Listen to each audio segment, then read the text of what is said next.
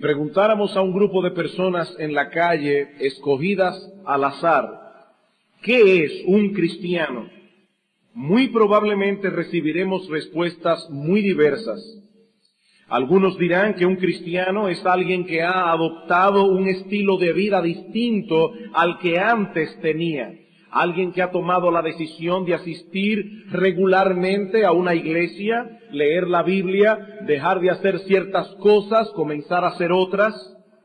Para muchos, ser cristiano es tomar la decisión de vivir una vida más sana, más tranquila, más honrada y honesta la determinación de vivir una vida útil al prójimo y a la sociedad en general. En la mente de tales personas venir a ser cristiano no difiere en lo absoluto de hacerse miembro de un club social o de beneficencia. Mientras que para otros hacerse cristiano es algo tan simple como tomar la decisión de hacerse miembro de una iglesia y acatar sus normas. Pasado mañana voy a hacerme cristiano. Me haré miembro de tal o cual iglesia. Eso es lo que significa ser cristiano para muchos. Pero cuando vamos a las escrituras, vemos allí que venir a ser cristiano es en realidad algo extraordinario, el milagro más portentoso y el más grande privilegio del que puede participar un ser humano. Los cristianos son en muchos sentidos seres extraordinarios. No porque en sí mismos sean superiores a los demás, porque no lo son en ningún sentido, sino porque han sido investidos de privilegios extraordinarios. Hermanos y amigos, yo tengo la convicción de que si tuviésemos en mente todo el tiempo todo lo que un cristiano es y todos los privilegios que un cristiano disfruta, no dejaríamos de asombrarnos cada vez que nos topáramos con uno. ¡Wow! Un cristiano. No dejaríamos de sorprendernos. ¿Qué es en realidad un cristiano y cuáles son esos privilegios extraordinarios que los cristianos poseen? Ese es el tema de la porción que vamos a estudiar en esta mañana en nuestra serie expositiva de la carta del apóstol Pablo a los Efesios. Si son tan amables, por favor, Efesios capítulo 1, y vamos a leer los versículos 3 al 14 otra vez. Digo otra vez porque ya lo hicimos en el estudio anterior. Efesios capítulo 1, versículos 3 al 14. Dice el apóstol Pablo, bendito sea el Dios y Padre de nuestro Señor Jesucristo, que nos bendijo con toda bendición espiritual en los lugares celestiales en Cristo, según nos escogió en Él antes de la fundación del mundo, para que fuésemos santos y sin mancha delante de Él en amor, habiéndonos predestinado para ser adoptados hijos suyos por medio de Jesucristo, según el puro afecto de su voluntad, para alabanza de la gloria de su gracia, con la cual nos hizo aceptos en el amado, en quien tenemos redención por su sangre, el perdón de pecados, según las riquezas de su gracia, que hizo sobreabundar para con nosotros en toda sabiduría e inteligencia dándonos a conocer el misterio de su voluntad, según su beneplácito, el cual se había propuesto en sí mismo de reunir todas las cosas en Cristo en la dispensación del cumplimiento de los tiempos, así las que están en los cielos como las que están en la tierra. En él asimismo tuvimos herencia, habiendo sido predestinados conforme al propósito del que hace todas las cosas según el designio de su voluntad a fin de que seamos para alabanza de su gloria, nosotros los que primeramente esperábamos en Cristo. En él también vosotros, habiendo oído la palabra de verdad, el evangelio de vuestra salvación, y habiendo creído en él, fuisteis sellados con el Espíritu Santo de la promesa, que es las arras de nuestra herencia hasta la posesión de la, hasta la redención de la posesión adquirida para alabanza de su gloria.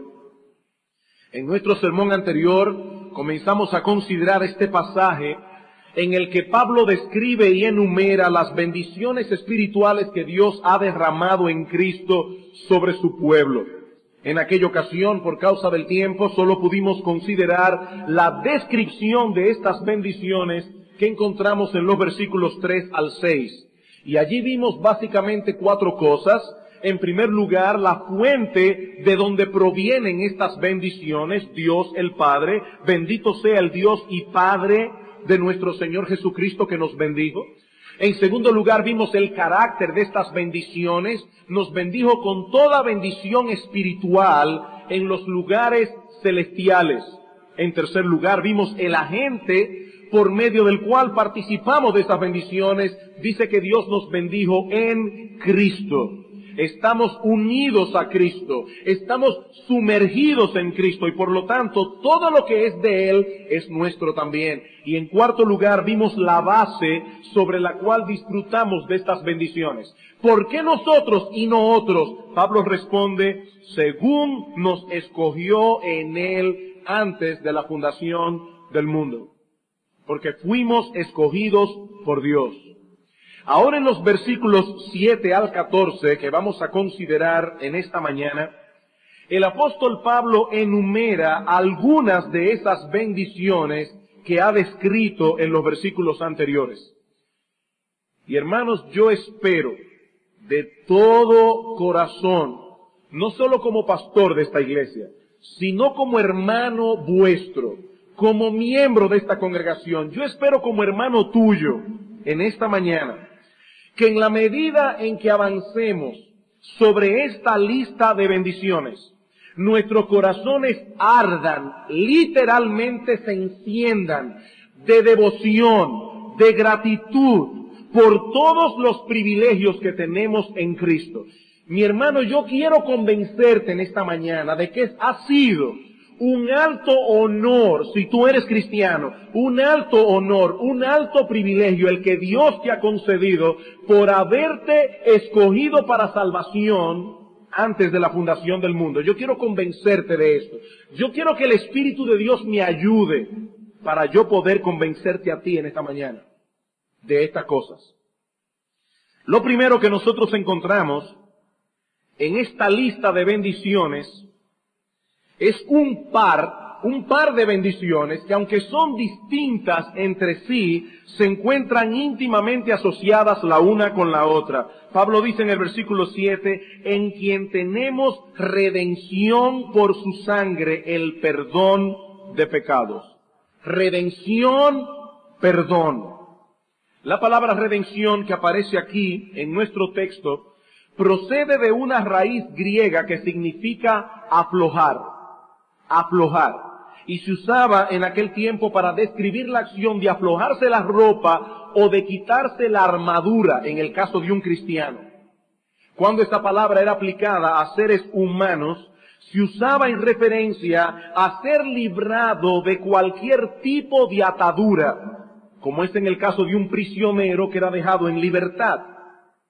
Andando el tiempo, se desarrolló en torno a esta raíz griega toda una familia de palabras relacionadas con este concepto de liberación y de manera particular con la acción de rescatar una persona o cosa por medio del pago de un precio. Y eso es precisamente el concepto que transmite la palabra redención que Pablo usa en nuestro texto. Ya sea que se trate de un prisionero o de un esclavo o de un objeto que ha sido sacado de una casa de empeño, la redención no es más que dejar en libertad alguna persona o cosa luego de pagar el precio de su rescate. Eso es lo que usted hace cuando va a una casa de empeño. La, persona empeña una cosa por una cantidad específica, luego paga el precio de su rescate. Eso es redención. Cuando Pablo nos dice aquí que hemos sido redimidos en Cristo, Él está pensando en nosotros los creyentes como esclavos, como prisioneros que hemos sido comprados y dejados en libertad. Esa es la idea básica detrás de la palabra redención. Implica a un prisionero y a un redentor que pague el precio de su libertad. En la antigüedad, una persona podía convertirse en esclavo de tres maneras distintas. En primer lugar, por nacimiento. Si los padres de un niño estaban en esclavitud al momento de nacer, ese niño automáticamente nace en esa misma condición de esclavitud. En segundo lugar, una persona podía ser esclavizada si su pueblo era vencido en una guerra. Muchas veces los habitantes eran llevados cautivos y vendidos como esclavos. Y en tercer lugar, podía darse el caso de que una persona quedara convertida en esclava por causa de una deuda que no podía pagar. Una persona estaba endeudada, no podía pagar la deuda y simplemente se vendía a sí mismo como esclavo o era tomado por el dueño como esclavo. Pues la Biblia nos enseña, hermanos y amigos, que espiritualmente hablando el hombre es un esclavo. Y es un esclavo en todo el sentido de la palabra. Nosotros somos esclavos por nacimiento, por haber nacido en medio de una raza caída. Nuestros padres eran esclavos del pecado y nosotros nacimos en esa misma condición. Somos esclavos por nacimiento. Pero también somos esclavos por conquista. Somos esclavos por conquista. El pecado se ha convertido en nuestro rey. El pecado gobierna sobre nosotros en nuestro estado natural. Pero en tercer lugar, también somos esclavos por endeudamiento. Somos esclavos por endeudamiento. Nosotros tenemos una deuda con Dios que es impagable por causa de nuestros pecados. Nuestro Dios es infinitamente justo y nosotros por lo tanto estamos sujetos al castigo que nuestros pecados merecen. Y ese castigo no es otro que la separación eterna de Dios en las llamas del infierno. Así que estamos bajo el dominio del pecado y estamos bajo la maldición de la ley. Y para que pudiésemos ser puestos en libertad, alguien tenía que pagar el precio del rescate que la justicia de Dios demanda. Alguien tenía que pagar el precio del rescate que la justicia de Dios demanda. ¿Y qué es lo que la justicia de Dios demanda? La muerte del pecador. La paga del pecado es la muerte. Y hermanos, eso fue precisamente lo que hizo Cristo en la cruz del Calvario. Él es nuestro redentor porque Él pagó el precio. Por eso Pablo dice en nuestro texto que en Él tenemos redención por su sangre. En otras palabras, por medio de su muerte. Cristo dio su vida en la cruz para que nosotros fuésemos libertados. Él puso su vida en lugar de nuestra vida y de ese modo nos redimió. De ese modo pagó el precio del rescate. Hermanos amados, hemos sido libertados al precio de la sangre de Cristo, de tal manera que ahora somos libres. Somos libres libres de la esclavitud del pecado y libres de todas sus consecuencias. Es en ese sentido que Pablo dice en Gálatas capítulo 3, versículo 13, que en Cristo hemos sido librados de la maldición de la ley. Ahora noten que Pablo no dice que en Cristo hemos sido librados de la ley, no en ningún lugar del Nuevo Testamento se enseña que el cristiano ha sido librado de la ley como una norma moral de vida. No, hemos sido librados de la maldición, del castigo que la ley impone sobre aquellos que la violen. En Cristo tenemos redención. Mi amigo Cristo no vino al mundo simplemente para enseñarnos con su ejemplo una norma moral de conducta. Él vino a dar su vida en rescate por muchos, dice Mateo 20, 28. Él vino a dar su vida en rescate. Su muerte en la cruz no fue un accidente. Su muerte en la cruz no fue una derrota inesperada. No. Allí el Salvador voluntariamente dio, se dio a sí mismo por nosotros, dice Pablo en Tito 2.14 se dio a sí mismo para redimirnos de toda iniquidad y para purificar para sí un pueblo propio celoso de buenas obras. Y el apóstol Pedro nos dice en primera de Pedro capítulo 1 versículo 18, sabiendo que fuisteis rescatados, y la palabra allí es la misma palabra griega de Efesios, fuisteis redimidos de vuestra vana manera de vivir, la cual recibisteis de vuestros padres, no con cosas corruptibles como oro o plata, sino con la sangre preciosa de Cristo. Fuisteis redimidos con la sangre preciosa de Cristo. Mi amado hermano, cuando tú pienses en ti mismo como cristiano, visualiza tu vida pasada a la luz de lo que Pablo nos enseña en este pasaje. Piensa en ti mismo como un esclavo. Piensa en ti mismo como un esclavo expuesto, vendido, subastado en un mercado. Así es como debes pensar de ti mismo. Allí te encontrabas encadenado a merced de tus propios pecados, a merced de la voluntad del mundo y de su príncipe, dirigiéndote a una destrucción segura. Y lo que es más terrible, y lo que es más terrible, estabas tan entontecido, tan embrutecido y confundido, que ni cuentas te dabas de que eras un miserable prisionero. Y tú veías tus cadenas y te gloriabas de ellas porque tú pensabas que eras libre.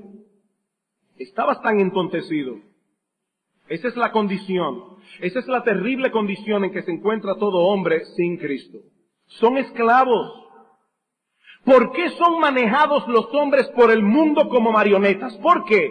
¿Por qué muchos no pueden dejar de hacer ciertas cosas aun a pesar de que saben que esas cosas les hacen daño? ¿Por qué? ¿Cuántas personas, yo estoy seguro que sentados aquí en esta iglesia, han sido convencidas de la veracidad del Evangelio y aún así no vienen a Cristo porque tienen terror de lo que otros puedan pensar? ¿Por qué? Porque son esclavos. Porque son esclavos. El hombre es un esclavo. Y esa era tu condición, mi hermano, antes de venir a Cristo. Esa era tu condición. Pero entonces vino nuestro amante redentor. Y así en la condición en que tú estabas, subastado en un mercado público de esclavos, Él te amó. Él te amó. Y cuando comenzaron a ofrecer dinero por ti, Él ofreció su vida. Él ofreció su vida, su sangre, allí en la cruz, para que tú fueras de Él, para comprarte. Mi amado hermano, fuiste redimido por Cristo a un precio sumamente alto, sumamente alto. Y no como algunos piensan que Cristo nos redimió para que ahora podamos vivir impunemente como nos plazca. No, no. Ese es el concepto que muchos tienen hoy día de lo que es la libertad cristiana, pero ese no es el concepto de la Biblia.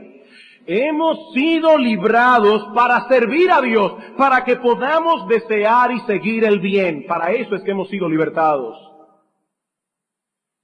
Antes éramos títeres del pecado, antes éramos títeres del mundo, antes éramos títeres del enemigo de nuestras almas, pero ya no más, ya no más.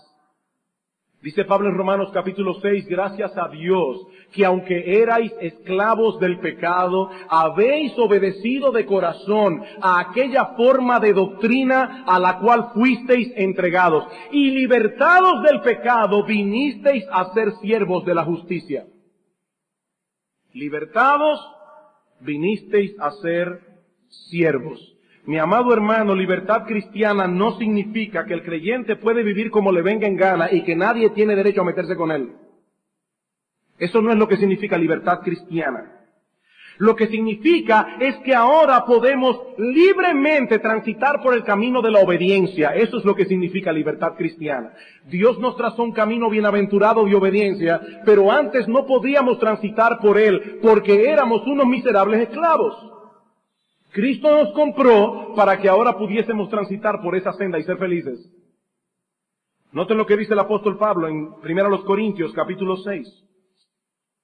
1 los Corintios capítulo 6 versículo 19 al 20 dice el apóstol Pablo, o ignoráis que vuestro cuerpo es templo del Espíritu Santo, el cual está en vosotros, el cual tenéis de Dios y que no sois vuestros porque habéis sido comprados por precio. Glorificad pues a Dios en vuestro cuerpo y en vuestro espíritu, los cuales son de Dios. Hermanos, nosotros no nos pertenecemos a nosotros mismos. Nuestras manos no son nuestras, nuestros pies no son nuestros, nuestra boca no es nuestra, nuestros ojos no son nuestros. No podemos hacer con nuestra vida lo que nos plazca. No somos nuestros. Fuimos comprados por precio. Somos siervos de Cristo. Gálatas capítulo 5. Gálatas capítulo 5 versículo 13 dice el apóstol, porque vosotros hermanos a libertad fuisteis llamados, solamente que no uséis la libertad como ocasión para la carne, sino servíos por amor los unos a los otros. Ese es el énfasis de la escritura. Cristo derramó su sangre para redimirnos de toda iniquidad. Cristo derramó su sangre para rescatarnos de la vana, hueca, sin sentido manera de vivir que nosotros heredamos de nuestros padres. Mis hermanos queridos, perseguir las mismas vanidades que el mundo persigue, vivir por las mismas tonterías por las que el mundo vive, es volver a esclavizarnos de nuevo. Es someternos voluntariamente a ese yugo del que Cristo nos libertó. Dice Pablo en 1 Corintios capítulo 7 versículo 23, por precio fuisteis comprados, no os hagáis esclavos de los hombres. Ustedes fueron comprados por precio. No se hagan esclavos de los hombres. Hermanos, nosotros somos libres. Cristo pagó el rescate, nos compró al precio de su propia vida. ¿Saben para qué? Para que nadie, excepto Él, se enseñoree de nosotros. Nadie. No podemos ser controlados como si fuéramos marionetas. Porque no somos marionetas. Somos siervos de Cristo. No os hagáis esclavos de los hombres. Dejen al mundo con esas boberías. Nosotros somos libres. Nosotros somos libres. Todo aquel que hace pecado, dice el Señor, es esclavo del pecado. Pero si el Hijo os libertare, seréis verdaderamente libres. Libres. El mundo entero está en esclavitud. Entero. Por eso son manejados al antojo de otros. Manejados. Pero no los creyentes. Y no porque ellos sean mejores que los demás, no. Noten lo que Pablo continúa diciendo en el versículo 7. En quien tenemos redención por su sangre, el perdón de pecados según las riquezas de su gracia. Y una vez más, Pablo enfatiza aquí que la razón que movió a Dios a hacer todo esto por nosotros, debemos buscarla en Él, no en nosotros. Él hizo todo esto a nuestro favor, únicamente por gracia. Y Pablo dice, conforme a las riquezas de su gracia. Y eso es interesante. Un hombre muy rico puede dar de sus riquezas una miseria, una miseria que no es compatible con todo lo que ese hombre posee. Ahora, si este hombre muy rico da conforme a sus riquezas, si este hombre tan rico da según lo que tiene, entonces la historia será muy distinta. Mis amados hermanos, Dios no nos da de sus riquezas, Él nos da conforme a sus riquezas. Él nos da conforme a sus riquezas. Por eso su gracia para con nosotros es de carácter infinito. Infinito. No podemos ponerle límite a la gracia de Dios. No podemos ponerle paro a la misericordia de Dios. Por esa gracia nos redimió, dice Pablo, y también por esa misma gracia nos concedió el segundo par de bendiciones que Pablo menciona en el texto versículo 8, sabiduría e inteligencia. Sabiduría e inteligencia, dice Pablo en el versículo 8, según las riquezas de su gracia que hizo sobreabundar para con nosotros en toda sabiduría e inteligencia, dándonos a conocer el misterio de su voluntad según su beneplácito, el cual se había propuesto en sí mismo de reunir todas las cosas en Cristo en la dispensación del cumplimiento de los tiempos, así las que están en los cielos como las que están en la tierra. La gracia de Dios sobreabundó en nosotros, dice Pablo, haciéndonos partícipes no sólo de su redención, sino también de su revelación. Dios ha revelado a sus hijos lo que nadie más conoce como ellos lo conocen. ¿Y qué es esto? El misterio de su voluntad. El misterio de su voluntad. Un misterio en el Nuevo Testamento es una verdad que nadie podría conocer a menos que Dios no se la revele. Eso es un misterio. Ahora noten lo que Pablo, que lo que Pablo está diciendo aquí no es simplemente que Dios ha dado a sus hijos la revelación de su voluntad. Eso no es todo lo que Pablo está diciendo, porque esa revelación se encuentra en la escritura y cualquiera puede leerla. Lo que Pablo dice aquí es que Dios ha dado a los creyentes sabiduría e inteligencia en el conocimiento de esa voluntad suya que Él ha revelado en su palabra. ¿Y eso qué significa? Hermano, pongan mucha atención porque esto es importantísimo. Eso significa que Dios ha dado a los creyentes la capacidad de llegar al corazón de las cosas, la capacidad de conocer las cosas tal como son y de comprender sus implicaciones de tal manera que ahora podamos vivir en este mundo con sabiduría y con entendimiento. Nosotros conocemos lo que Dios ha revelado, pero poseemos también el entendimiento necesario para poder vivir de acuerdo con esa revelación. Una persona puede conocer una verdad como mera teoría y no ver todas las implicaciones que se derivan de esa verdad. Consecuentemente, ese conocimiento teórico, ese conocimiento intelectual que esa persona tiene, no hará diferencia alguna en la manera como esa persona vive. Hermanos, yo no sé si a ustedes les sorprende esto, pero a mí me sorprende. ¿Cuántos astrónomos, cuántos científicos conocen a fondo las maravillas de este universo. ¿Cuántos médicos conocen el sorprendente funcionamiento del cuerpo humano? ¿Cuántos biólogos penetran en el complicado sistema de los seres vivos y aún así no se postran al Creador y le adoran? ¿Por qué? Porque esas personas pueden tener tanto conocimiento y ser tan tontos que no se postran ante Dios a adorarle. ¿Por qué? Porque el entendimiento de ellos se ha embotado. Ellos ven, pero no entienden lo que ven como deben entenderlo. Ellos ven, pero no entienden. Ellos no ven sus implicaciones. Ellos están ciegos. Pero en el caso de los creyentes no es así. No es así. Dios nos ha revelado su plan, pero al mismo tiempo nos ha dado sabiduría, nos ha dado entendimiento, de tal manera que nosotros podemos conocer las implicaciones de ese plan y actuar en consecuencia. Por eso el creyente ve lo que nadie ve. Por eso entiende las cosas como las entiende, porque Dios le ha dado sabiduría y discernimiento en el conocimiento de su voluntad. Y en nuestro texto, Pablo hace referencia a un aspecto muy particular de ese plan divino que ha sido revelado. Noten el versículo 9.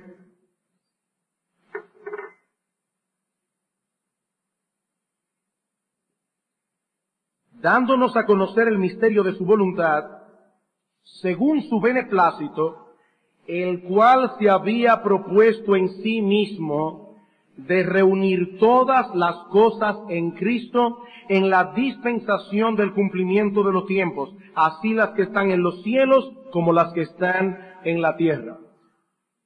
¿Saben qué es lo que Dios nos ha revelado? Que Él se ha propuesto colocar a Cristo como cabeza de toda su creación. De tal manera que con toda seguridad llegará el día en que aún aquellos que hoy desafían la autoridad de nuestro Señor tendrán que postrarse ante su presencia y reconocerle como Señor. Tendrán que postrarse. Tristemente muchos harán esto antes de ser arrojados para siempre a las llamas del infierno. Pero tendrán que postrarse ante la autoridad suprema de Cristo. Tendrán que hacerlo. Y confesar con sus bocas que Él es el Señor. Más adelante en este mismo capítulo, el apóstol Pablo amplía esta idea. En el capítulo 1, él está orando porque él quiere que los creyentes conozcan la supereminente grandeza del poder de Dios para con nosotros. Versículo 20, la cual operó en Cristo resucitándole de los muertos y sentándole a su diestra en los lugares celestiales, sobre todo principado y autoridad y señorío y sobre todo nombre que se nombra no solo en este siglo, sino también en el venidero. Y sometió todas las cosas bajo sus pies y lo dio por cabeza sobre todas las cosas a la iglesia. Hermanos, muy pronto, muy pronto, ninguna otra autoridad será reconocida en todo el universo aparte de la autoridad de Cristo ninguna otra autoridad. Y todas las cosas que quedaron trastornadas por causa del pecado volverán otra vez a su orden original bajo el reinado eterno de nuestro Señor. Es a eso que se refiere Pablo cuando dice que todas las cosas serán reunidas en Cristo, en la dispensación del cumplimiento de los tiempos, es decir, en el momento previamente establecido por Dios en su plan soberano cuando todos los propósitos que le preceden hayan sido plenamente cumplidos, todas las cosas serán reunidas en Cristo, las que están en los cielos y las que están en la tierra. Ahora, el punto que Pablo enfatiza aquí y que yo no quiero que perdamos de vista, es que nuestro Dios ha revelado estas cosas a sus hijos y les ha dado sabiduría y entendimiento para que ellos comprendan el corazón de estas verdades y actúen en consecuencia. Hermanos queridos, la escritura nos enseña que nuestro Señor Jesucristo fue exaltado hasta lo sumo y que le fue dado un nombre que es sobre todo nombre para que en el nombre de Jesús se doble toda rodilla de los que están en los cielos y en la tierra y debajo de la tierra y toda lengua confiese que Jesucristo es el Señor para la gloria de Dios el Padre. Ahora yo me pregunto, a la luz de esta verdad, que nosotros los creyentes conocemos, porque Dios nos las reveló. Hermanos, ¿existe alguna razón para vivir amedrentados en este mundo? Nosotros que somos de Cristo y que reinaremos juntamente con Él sobre todo el universo. Ese es el punto que tenemos que llegar aquí, no es simplemente poder verbalizar la doctrina, es entender el corazón. ¿Existe alguna razón por la cual nosotros estemos amedrentados, nosotros que reinaremos con Cristo? Otra pregunta. Si nosotros estamos en Cristo y Él ha de reinar sobre todo el universo, mi hermano querido, ¿existe alguna razón para estar descontento? ¿Por algo que tú no tienes ahora? ¿Existe alguna razón para estar amargado? ¿Existe alguna razón para estar deprimido? Nosotros que vamos a reinar juntamente con Él. Mi hermano, ¿es que acaso tienen los impíos algo que nosotros debamos envidiar? ¿Tienen los impíos algo que nosotros los cristianos debamos envidiárselo? Queridos hermanos, si Dios nos ha dado luz para que conozcamos su plan, es para que vivamos inteligente y sabiamente en este mundo. Los impíos viven como viven porque ellos no conocen la cosa que los cristianos conocen, por eso viven así. Ellos se aferran a sus tonterías porque ellos no tienen otra cosa, pero nosotros no, mis hermanos, nosotros no vivimos así porque conocemos otras realidades. Dice, Salomón en Eclesiastés capítulo 1 que los impíos viven persiguiendo el viento persiguiendo el viento. Ellos van corriendo de acá para allá hacia ningún sitio, persiguiendo nada. Pero es porque ellos no saben lo que tú y yo sabemos y que Dios nos ha revelado. Ese es el punto que Pablo está trayendo aquí. Ellos no saben lo que tú y yo sabemos, que Cristo es el Señor y que algún día todo estará sometido a su señorío y que nosotros vamos a reinar juntamente con Él. Ellos no saben eso. Ellos no saben eso. Por eso, a ti que vas detrás de la salvación eterna, a ti que te vas dirigiendo con paso seguro hacia la Canaán celestial, ellos te burlan y te maltratan. ¿No entienden? Ellos no saben, mi hermano, lo que tú sabes, ellos no lo saben. Ahora la pregunta crucial aquí es, ¿estás viviendo tú realmente a la luz de lo que sabes? ¿Estás viviendo tú realmente a la luz de lo que sabes? Más adelante en esta misma carta, en el capítulo 5, versículo 15 al 17, note lo que dice Pablo. Mirad pues con diligencia cómo andéis, no como necios, sino como sabios aprovechando bien el tiempo porque los días son malos. Algunas personas pueden pensar, wow, hoy se están diciendo cosas muy duras, se está hablando de necedad, de tontería. Esa es la palabra que Pablo usa aquí. Él es inspirado por el Espíritu Santo, yo no, yo estoy usando simplemente la palabra que él usa. Él dice, no vivan como necios. Los demás viven como necios, pero no ustedes vivan como sabios. Por tanto, no seáis insensatos, sino entendidos de cuál sea la voluntad de Dios. Amados hermanos, ¿estamos nosotros viviendo como necios o como sabios? ¿Revela nuestro estilo de vida que somos hombres y mujeres sensatos?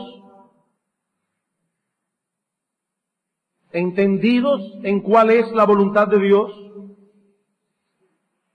¿Revela nuestro estilo de vida que nosotros sabemos que es en esta voluntad de Dios que se encuentra el verdadero deleite, el verdadero gozo, la verdadera alegría, la verdadera felicidad. ¿Revela nuestra vida eso?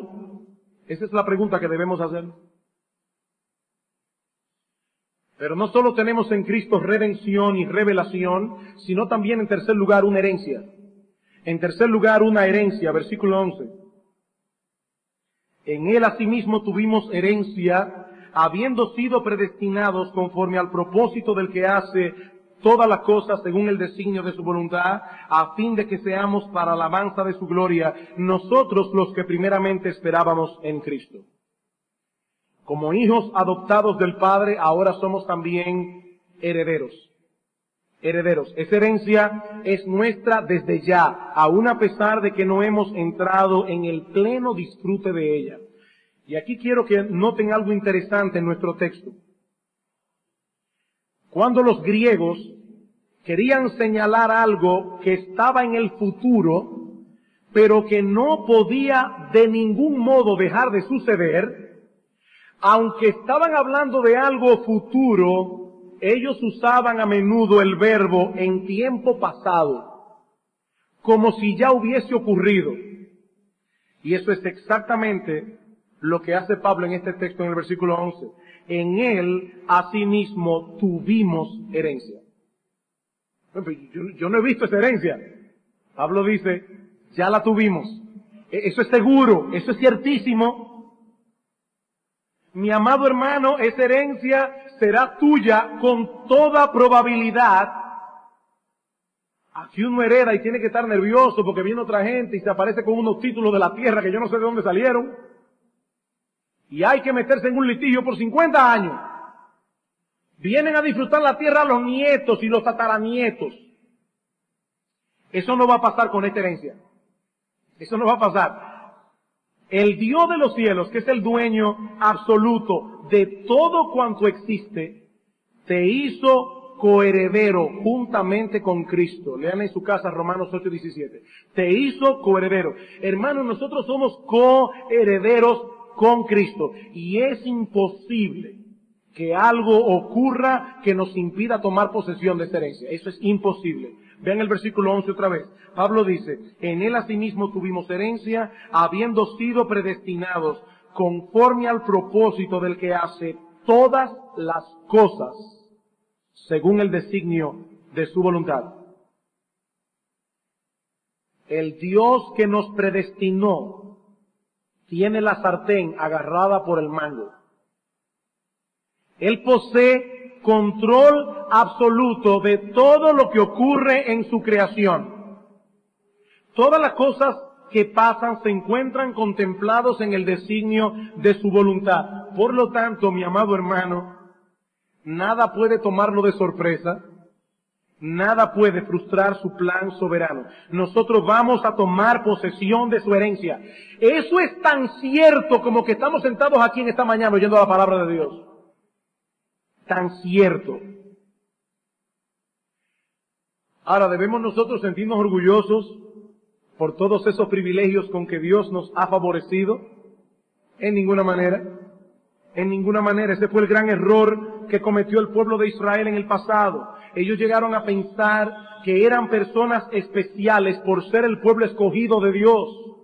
Y se envanecieron. Pero ese no es el propósito de Dios al salvarnos. Noten el versículo 12. ¿Cuál es el propósito de Dios? A fin de que seamos para alabanza de su gloria, nosotros los que primeramente esperábamos en Cristo. Dios diseñó su plan de salvación de tal manera que toda jactancia queda completamente eliminada. Toda jactancia. Mi amado hermano, todo lo que somos, todo lo que tenemos, todo lo que disfrutaremos en la eternidad, todo nos fue concedido gratuitamente por gracia, para que solo nuestro Dios reciba toda la gloria. De Él, por Él y para Él son todas las cosas, dice Pablo en Romanos 11:36. Por lo tanto, a Él sea la gloria por los siglos. Amén. A Él sea la gloria. Finalmente, en esta lista de bendiciones espirituales, en los versículos 13 al 14 tenemos la más sorprendente de todas. Tenemos redención, revelación, una herencia y en cuarto lugar tenemos el sello del Espíritu Santo. Tenemos el sello del Espíritu Santo, versículo 13. En él también vosotros, habiendo oído la palabra de verdad, el evangelio de vuestra salvación, y habiendo creído en él, fuisteis sellados con el Espíritu Santo de la promesa, que es las arras de nuestra herencia hasta la redención de la posesión adquirida para alabanza de su gloria. En la antigüedad se usaban sellos que se fijaban o ataban a ciertos objetos para indicar una de tres cosas o para garantizar su carácter auténtico, como en el caso de un documento, este documento es auténtico, o para indicar quién era el dueño de ese objeto, o para protegerlo de daño. Por eso aquella piedra que se puso, aquella roca enfrente de la tumba de Cristo fue sellada para protegerla. Así que el sello en la antigüedad indicaba autenticación, posesión y protección. ¿Qué es lo que Pablo está diciendo aquí? Lo que él está diciendo es que los creyentes han sido sellados con el Espíritu Santo, asegurándoles Dios de ese modo que son genuinos, que le pertenecen a Él y que serán protegidos y guardados hasta que reciban la plena posesión de todo lo que está reservado para ellos en los cielos. Ahora noten, mis hermanos, que no es el Espíritu Santo quien sella al creyente. No es el Espíritu Santo quien sella al creyente. Eso no es lo que Pablo está diciendo aquí. Lo que Pablo está diciendo en el texto, mis hermanos, es mucho más glorioso aún. El Espíritu Santo es el sello. Él es el sello. Dice Pablo en Efesios 1.13, fuimos sellados con el Espíritu Santo. Y más adelante en Efesios capítulo 4, versículo 30, dice Pablo, no contristéis al Espíritu Santo de Dios, con el cual fuisteis sellados para el día de la redención. El Espíritu Santo es el sello. El Espíritu Santo ha venido a morar en nosotros conforme a la promesa que había en el antiguo pacto, por eso se le llama el Espíritu de la promesa. Él fue prometido. Dios nos dio su espíritu como una garantía de plena posesión de nuestra herencia en el futuro. Dice en el versículo 14 que el Espíritu Santo es las arras de nuestra herencia hasta la redención de la posesión adquirida para la alabanza de su gloria. Esta palabra arras señala el depósito que un comerciante daba por adelantado para asegurar la compra de algo. Voy a la tienda, voy a comprar un carro. ¿Cuánto cuesta el carro? Tanto. Bueno, mira, yo no lo voy a comprar ahora, pero aquí hay un pago inicial para apartarlo. Y ese pago asegura que el resto viene y que el carro es mío. Esa es la idea. Hermanos, todavía nosotros no disfrutamos de todo lo que Dios ha preparado para nosotros. Todavía no. Pero Él nos dio su espíritu como un anticipo. Su espíritu y es un anticipo. Hermano, piensen en eso. Él nos dio su espíritu como un anticipo. Óigame, lo que viene tiene que ser muy grande. Si el espíritu es el anticipo. La tercera persona de la Trinidad morando en nuestros corazones. Este es el anticipo su obra de regeneración en nosotros, la manera como nos convence de pecado, cómo nos guía hacia la santidad, cómo va forjando lentamente a veces el carácter de Cristo en nuestras vidas. Mis hermanos, todo eso nos indica que ciertamente pertenecemos a Dios y que algún día entraremos en el disfrute pleno de nuestra salvación. Tristemente, a muchos cristianos se les ha llevado a pensar hoy día que aún no tienen al Espíritu Santo morando en ellos. Eso es triste. Porque no han hablado en lenguas, porque no han sentido alguna emoción extraña, porque no han tenido algún tipo de experiencia mística. Pero mis hermanos, ninguna de esas cosas se menciona en este texto como evidencia de haber recibido el Espíritu Santo.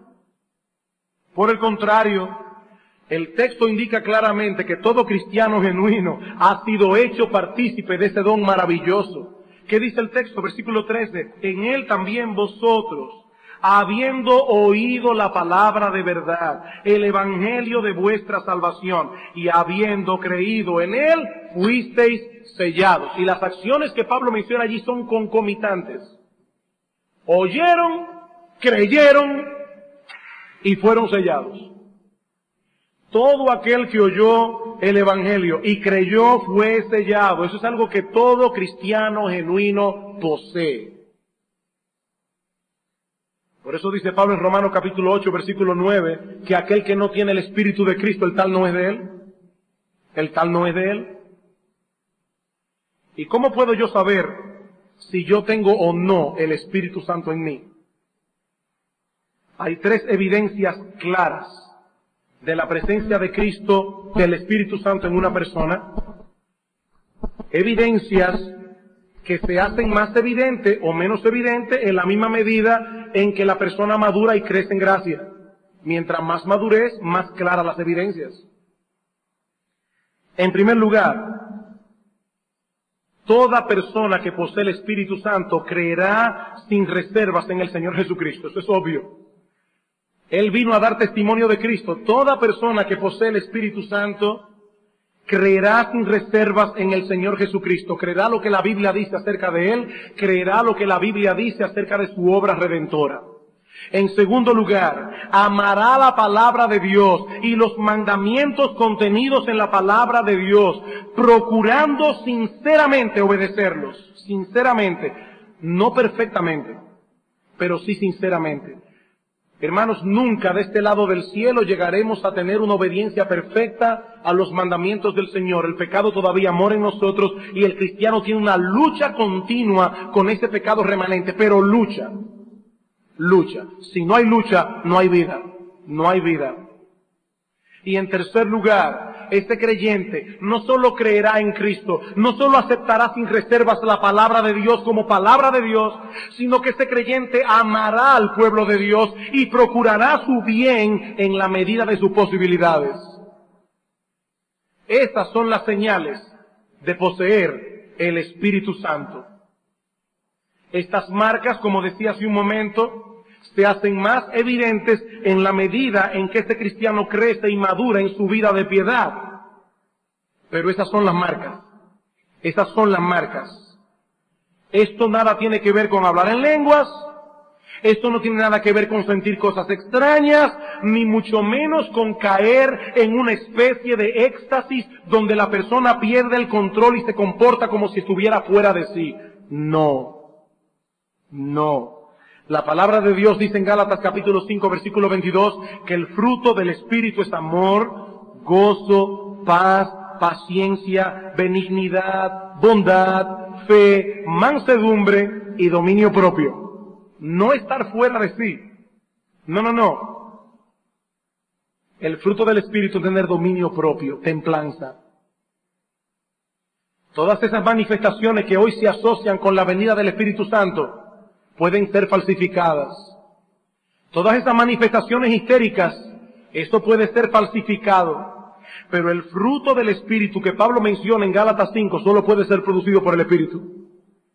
Este fruto solo lo produce el Espíritu. Bien, hermanos, he aquí algunas de las bendiciones espirituales con que nosotros los creyentes hemos sido bendecidos en los lugares celestiales en Cristo. Ahora yo me pregunto, ¿cómo debemos reaccionar nosotros al considerar el contenido de un pasaje como este? ¿Cómo debemos reaccionar? Bueno, hermanos, en primer lugar, debemos postrarnos en adoración delante de Dios. Debemos postrarnos en adoración delante de Dios. No olviden que eso es lo que Pablo está haciendo aquí. El apóstol comienza exaltando a Dios por todos los beneficios que ha derramado sobre nosotros sin merecerlo. Bendito sea el Dios y Padre de nuestro Señor Jesucristo. Y luego insiste una y otra vez en que el propósito maestro detrás de ese plan soberano de salvación era la alabanza de la gloria de su gracia. Versículo 6, dice Pablo, para alabanza de la gloria de su gracia. Versículo 12, a fin de que seamos para alabanza de su gloria. Versículo 14, para alabanza de su gloria.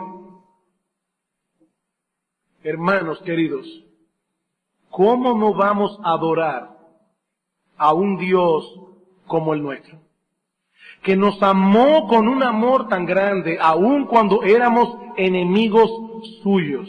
¿Cómo no adoraremos a aquel que nos redimió, aquel que nos abrió el entendimiento, aquel que nos hizo coheredero juntamente con Cristo su Hijo de todo lo que Él tiene y por encima de todo eso envió su Santo Espíritu a morar en nuestros corazones para asegurarnos que somos de Él? Hermano, ¿cómo nosotros no vamos a adorar? ¿Cómo nosotros no vamos a agradecer con todo nuestro corazón a un Dios así? Pero Pablo no se limita a adorar a Dios en el texto. Él está aquí instruyendo a la iglesia. Él está instruyendo a la iglesia. Pablo no estaba en una habitación solo, diciendo alabado sea Dios, gloria a Dios, aleluya, no. Él está escribiendo una carta a una iglesia y allí derrama su corazón. ¿Por qué? Porque él quería que estos creyentes conocieran todas esas cosas y de ese modo fueran alentados, de ese modo fueran alentados. Hermanos, nuestro Dios nos escogió desde antes de la fundación del mundo para que nosotros compartamos con Él un destino glorioso.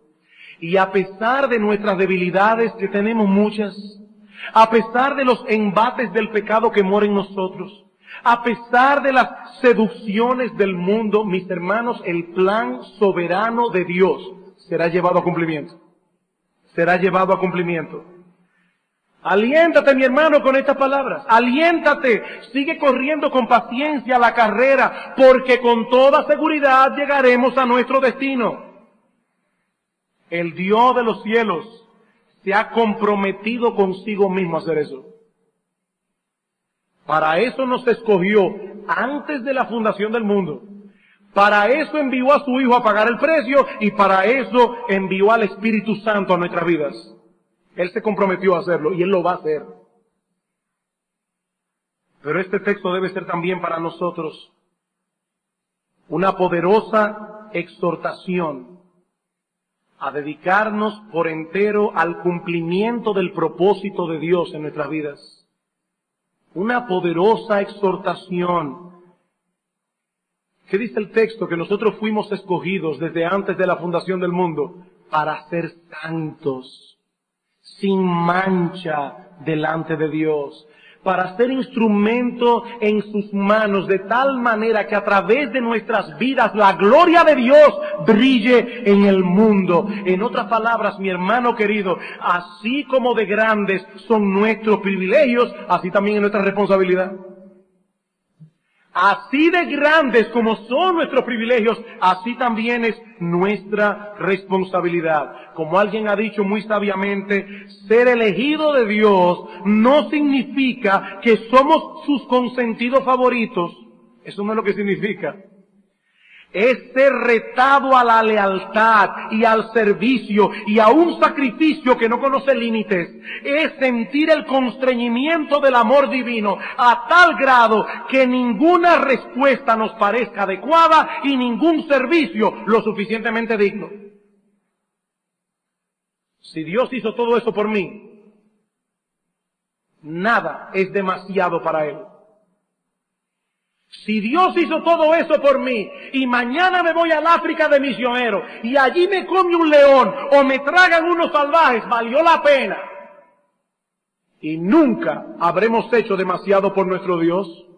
Nunca. El amor de Cristo nos constriñe, dice Pablo, pensando esto, que si uno murió por todos, luego todos murieron. Y por todos murió para que los que viven ya no vivan para sí mismos, sino para aquel que murió y resucitó por ellos.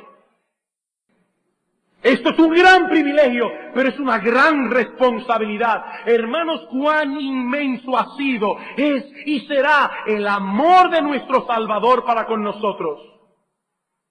Por lo tanto, cuán decididos y ardientes debemos ser en nuestro servicio a Él. Cuán decididos y ardientes. Y para ti, mi amigo que estás aquí sin Cristo, dos minutos y termino. Nota una vez más lo que dice Pablo en el versículo 13. Los creyentes hemos venido a participar de todos esos privilegios habiendo creído en Cristo, luego de escuchar su palabra. En Él también vosotros, habiendo oído la palabra de verdad, el Evangelio de vuestra salvación, y habiendo creído en Él, fuisteis sellados mi amigo, tú has escuchado también en este día esa palabra de verdad. Tú has escuchado el Evangelio de la salvación. ¿Y quién sabe cuántas veces? Tú también necesitas confiar en Cristo para la salvación de tu alma y para venir a disfrutar juntamente con nosotros de todos esos enormes privilegios que hemos mencionado hoy.